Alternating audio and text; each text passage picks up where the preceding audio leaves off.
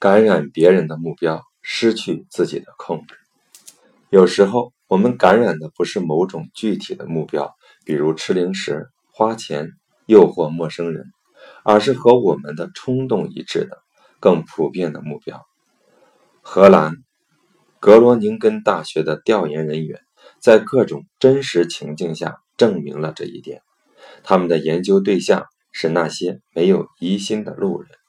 他们找到了很多人们举止恶劣的证据，比如明明旁边有醒目的不准停车标志，人们还是把自行车锁在栅栏上；明明杂货店有购物车使用后请归还店内的规定，人们还是把购物车留在停车场里。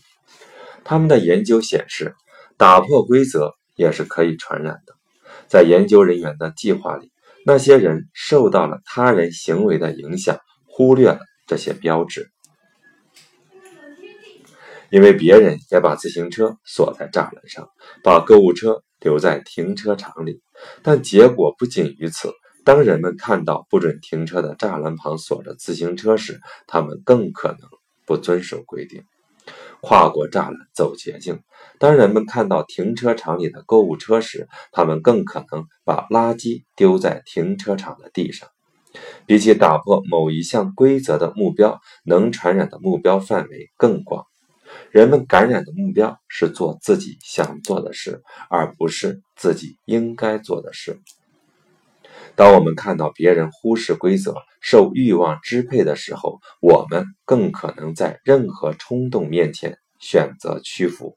这就意味着，当我们看到别人举止不良的时候，我们的自控力也会降低。这时，对爱看电视真人秀的节目来说是个坏消息，因为这些节目通常讲的是三件事：酗酒、打架、第三者插足。听说有人偷税漏税，会让你觉得放松一下节食计划没什么大不了。看到其他司机超速驾驶，你也许会花钱超预算。这样一来，我们就会从别人那里感染上了意志力薄弱，即便我们的弱点和我们看到的别人的弱点毫不相同。重要的是，我们甚至不需要直接看到别人行动。就像病人摸过门把手后，很长一段时间里细菌仍会留在把手上面一样。即使我们只看到了其他人屈服于诱惑的证据，我们也会感染上同样的目标。意志力实验，感染自控力。研究发现，想到自控力强的人可以增强自己的意志力。对你的挑战来说，谁能成为你的意志力榜样呢？是那些经历过同样的挑战并最终成功的人，还是那些自控力的典范？在我的班上，最常被提名的意志力的模范是成功的运动员、精神领袖和政治家。但实际上，家人和朋友们能给予我们更多的动力。我们接下来。就会发现这个问题。当你需要多一点意志力的时候，想想你的榜样，问问自己，那个意志力强人会怎么做？为什么说你喜欢的人比陌生人更有传染性？在流感肆虐的季节，你可能从任何接触过的人身上感染病毒。比如，收银员咳嗽时不捂嘴，他刷完你的卡递给你，你的卡上就沾满了细菌。这就是流行病学所说的简单传染。在简单传染的情况下，病毒是谁传染给你的并不重要。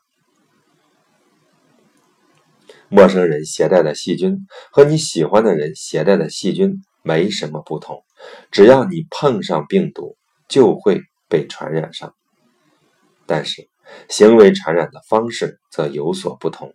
社会传染，如肥胖或吸烟的传染，遵循的是复杂传染的模式。仅仅接触到行为的携带者还不够，重要的是你和这个人的关系。在弗雷明汉社区里，行为的传播不会跨过栅栏和后院。社会传染病在人际网络中传播，那里面都是互相尊重、互相欣赏的人。他不会在街道网络中传播，同事的影响怎么也比不上密友的影响。即便是朋友的朋友的朋友，也比你现在每天见到的却不喜欢的人更有影响力。这种选择性的传染在医学界是闻所未闻的。这就好像是只有从你不认识的或不喜欢的人身上感染病毒时，你的免疫系统才能保护你。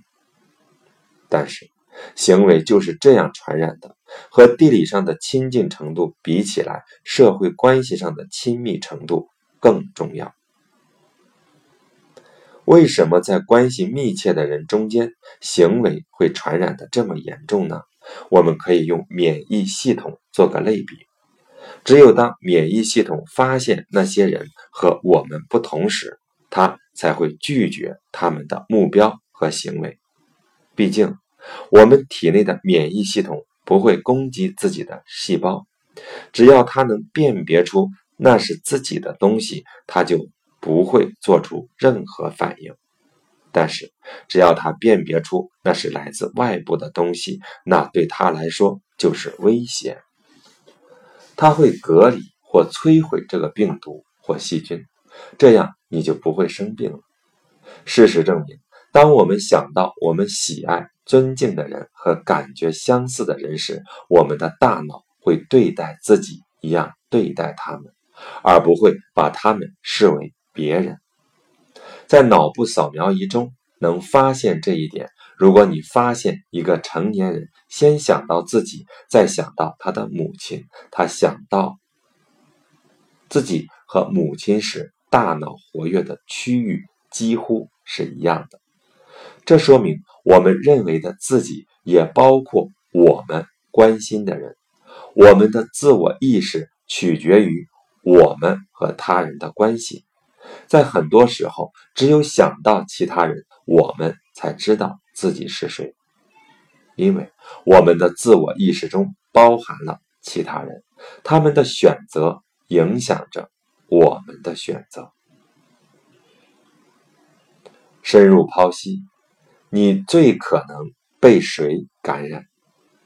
花一点时间去想一想，谁是和你关系密切的人？你和谁在一起的时间最长？你最尊重谁？你觉得谁和自己最像？谁的意见对你来说最重要？你最信任谁？最关心谁？你能不能想到哪些行为，无论是有益的还是有害的，是你从他们身上学来的，或是他们从你身上学到的？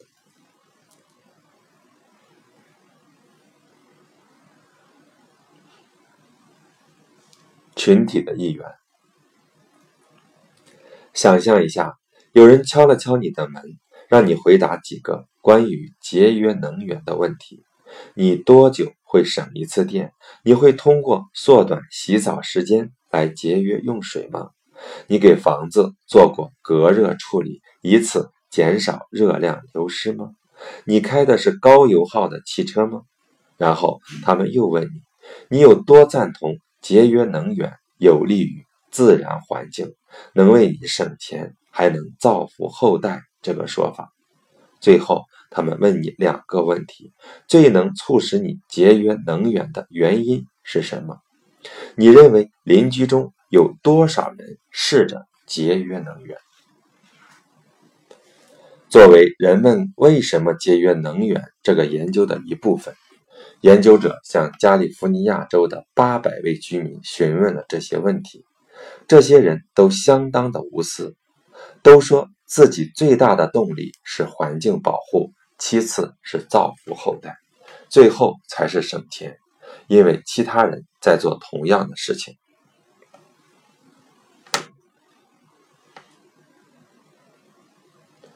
这个因素被排在了最后。但在为加利福尼亚居民极高的公共意识欢呼雀跃之前，我们得考虑这样一件事情：调查中只有一个问题可以预测他们节约能源的真实情况，那就是他们认为有多少邻居在试着节约能源，其他的理由和动力，比如省钱和为子孙拯救地球，都和他们做的事毫无关联。人们都认为自己的行为目的高尚，然而唯一关系到你怎么做的理由，反而是最不无私的。别人都这么做。这个事例说的是心理学家所谓的社会认同。当群体里的其他人都在做某件事时，我们很容易认为这件事是应该做的聪明事。这是很实用的生存本能之一。这些生存本本能伴随着社会脑一起出现。要知道，如果你看到整个群体都在往东走，你最好还是跟上。相信别人的判断，正是让社会生活正常运转的粘合剂。你不必亲自了解一切，可以把全部精力放在自己擅长的事上。无论你擅长的是制造最好的河马皮腰带，还是对股市行情进行准确的预测，我们日常行为受到社会认同的巨大影响。这就是为什么我们经常在新闻网站上浏览最受欢迎的新闻，也就是我们为什么更可能去看排行榜第一位的电影，而不是去看那些票房毒药。社会认同还解释了为什么犹豫不决的选民会相信民意测验，为什么父母在超市过道里为了最热门的新玩具打架会被算作新闻。其他人想要的一定是好的，其他人认为对的一定是正确的。如果我们还没有形成自己的观点，或许我们也会信任群体的观点。那些挨家挨户做能源使用情况调查的人员，决定测试一下社会认同对行为改变有何影响。他们设计了一个门，挂上牌，以此来鼓励加利福尼亚州圣马克思的居民缩短洗澡时间，关掉不需要的灯，在晚上用电风扇代替空调。每个挂牌上都有几句鼓励的话，一些是让居民们保护环境，另一些则更强调节约能源可以造福后代，可以减少居民的能耗费用，而强调社会认同的挂牌上只有一个声音。据报道，在你的社区里，百分之九十九的人关掉了不需要的灯来节约能源。在四周的时间里，共有三百七十一个家庭每周会收到一个挂牌。重要的是，每个家庭总是收到相同的鼓励的话。例如，一家人会连续收到四个强调社会认同的挂牌，或四个写着造福后代的挂牌。为了弄清楚哪种激励最有效，调查人员决定定期到每个家庭去抄电表。他们还拿到了这些居民收到挂牌前后几个月的电费账单。结果表明，唯一能减少家庭能源使用的话是“别人都这样做”，其他的话也是人们宣称自己节约能源的理由，对他们的行为毫无影响。诸多研究证明，妈妈警告我们不要成为自杀的小鱼鼠，但。我们就是那些小鱼鼠。这项研究只是诸多研究中的一个。如果你的朋友们都跳河了，你会跟着跳吗？我们现在知道，甚至以前就知道，正确的答案应该是不，肯定不会。我是个有主见的人，其他人影响不了我。但更真实的答案或许是，我们会这么做。我们都不想被人提醒这件事。我发现教室差不多每个学生都相信自己是独一无二的。我们一生下来就被训练走自己的路，从人群中脱颖而出，成为领导者，而不是追随者。然而，美国文化痴迷的独立自主，斗不过人类想融入群体的渴望。那些不随波逐流的人，或许得到了社会的称赞，但他们无法逃离社会的本能。门上挂牌的研究表明，没有必要把它看成坏事。只要我们相信社会规范就是做正确的事，社会认同就会增强我们的自控力。上帝想要你减肥。你能告诉人们这是上帝的旨意，以此说服他们去锻炼身体、吃更多的水果和蔬菜吗？中田纳西州立大学的一项干预实验就这么做的，并取得了非同一般的效果。这项干预实验要求人们思考关心自我和身体健康在他们信仰的宗教里有多么重要。例如，研究人员会要求基督徒思考圣经的经文，如酗酒的人不可与他们来往，暴食的人不要与他们为友，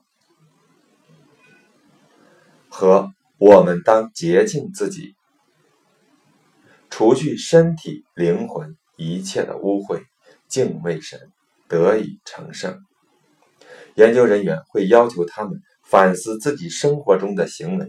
比如吃垃圾食品或不锻炼身体，这些行为和他们宣称的信仰和价值观不相符。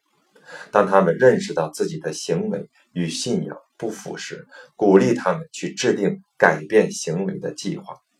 相信好的基督徒应该减肥和锻炼身体，这是强有力的社会认同，远比检测出高胆固醇后医生的严厉警告来的有效。心理学家马克·安萨尔拓展了这个方法。他认为，宗教团体在支持行为上、调整上应该承担更多的责任。教堂在提供宗教服务的同时，也可以提供瘦身课程和营养讲座。他们在举办社交活动时，也应该提供健康食品。他指出，要让这个方案凑效。宗教领袖必须成为好的行为模范，在宣传晨间散步之前，他们必须保持体型，正如他们不能踏进妓院一样。他们在走进麦当劳之前也需要三思，毕竟社会认同也需要例证。斯坦福大学在本科生中开展了一项干预实验，这个实验。用相当不一样的方法来让他们减少某种行为。研究人员设计了两份不同的传单来劝阻酗酒行为。一份传单采取了理性的方式，列出了酗酒相关的恐怖数据，例如一晚上的酗酒会降低你的抽象思维能力，这个效果会持续三十天。是的，对许多追求好成绩、担心自己在接下来的微积分考试中表现不好的本科生来说，这是让人不得不信的理由。另一份传单把酗酒和在大学社交生活中备受蔑视的人，也就是研究生联系起来。这份传单上面有着画着一位研究生正在喝酒。旁边写着警告。斯坦福的很多研究生都酗酒，他们中的很多人都相当的肤浅，所以在你喝酒时也要想想，没有人想被误认为是这种人。这两份不同的传单被分别贴在两栋新生宿舍里。传单上去贴上去两周后，住校学生接受了一次。匿名问卷调查，问他们上一周喝了多少酒。住在贴着肤浅的研究生传单那栋楼里的大学生喝下的酒精，比另一栋贴着理性陈述传单的楼里少了百分之五十。这些学生说的是实话吗？我们没法弄清楚，因为研究人员没跟着他们去参加派对。他们可能说了谎，因为即使是个匿名调查，本科生也不想被误认为是肤浅的研究生。但是如果这个报告是真的，那么这项研究就展示了一种劝阻不健康行为的新策略，即让人们相信这种行为是你从不愿掺和的那个群体成员的坏习惯。这两项干预实验都展示了社会认同对支持行为调整的重要作用。如果我们相信戒掉恶习并培养新的美德会让我们在自己最重视的群体中站稳脚跟，我们或许愿意这么做。当自控变得不正常时，如果我们想让别人更有意志力，就要让他们相信自控是个社会规范。但你最近一次听到人们行为改善是什么时候呢？媒体更愿意用耸人听闻的数据来吓唬我们，那些数据让我们觉得所有人都变得更懒惰、更不道德、更不健康。在这一章的开篇，我提到了一个新动向。百分之六十六的成年人都超重或者肥胖。我们总是听到下面这种数据：百分之四十的美国人从不锻炼，只有百分之十一的美国人每周进行五次剧烈运动。这是保持健康和减肥的推荐标准。只有百分之十四的成年人按照推荐的标准。每天吃五份水果和蔬菜，相反，每个成年人一年平均消耗一百磅糖。列出这些数据是为了让我们感到恐惧，但说实话，如果我们发现自己处于多数阵营，所有人的脑海里就会想起：还好，还好，我跟别人一样。我们听到这种数据的次数越多，就越坚信。这是大家都在做的事。如果我们自己也是这样，实际上没什么大不了的。当你和剩下的百分之八十六的美国人一样时，为什么还要去改变呢？如果我们知道自己是正常人，我们就会改变对自己的看法。例如，对整个国家来说，人们变得越胖，就会越觉得自己在变瘦。二零一零年内科医学档案中的一份报告指出，有百分之三十七的人在被临床诊断为肥胖后，不仅认为自己并不胖，还相信自己变胖的风险很低。虽然这看起来是对事实的否定。但却直接反映了新的社会现实：当所有人的体重都在增加时，即使医学上的肥胖标准没有变化，我们自己却把肥胖标准提上去了。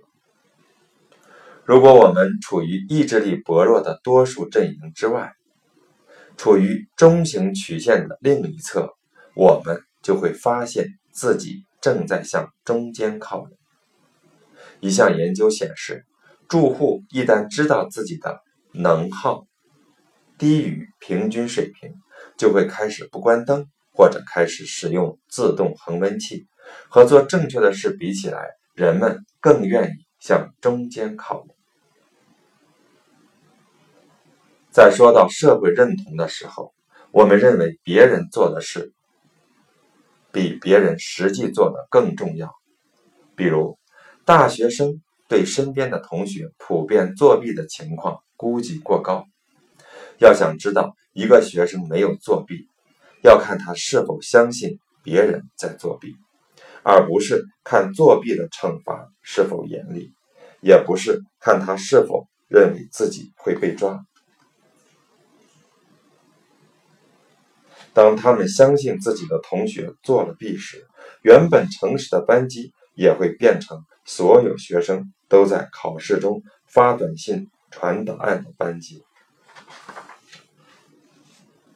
这种现象并不局限在教室里，多数人高估了纳税人在申报时虚报瞒报的比例。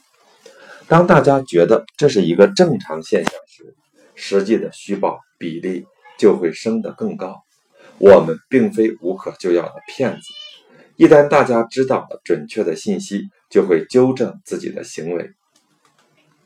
举个例子来说，当大家都知道了其他纳税人诚实程度的准确数据，他们就可能诚实的申报纳税。深入剖析，可别人都这么做。如果我们认为别人还在做我们试图改掉的不良行为，那么社会认同就会妨碍我们做出改变。你有没有告诉过自己，你的意志力挑战不是什么大事，因为它是社会规范？你是否意识到，自己认识的所有人都有同样的习惯？如果是这样，你可能会质疑这种看法。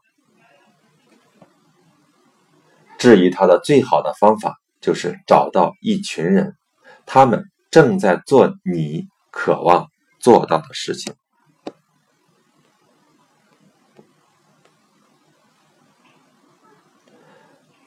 找到一个新的群体并加入进去。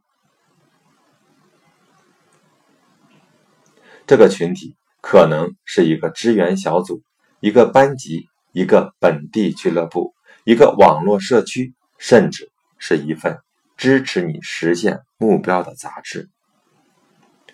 置身于和你共享承诺与目标的人当中，会让你觉得自己的目标才是社会规范。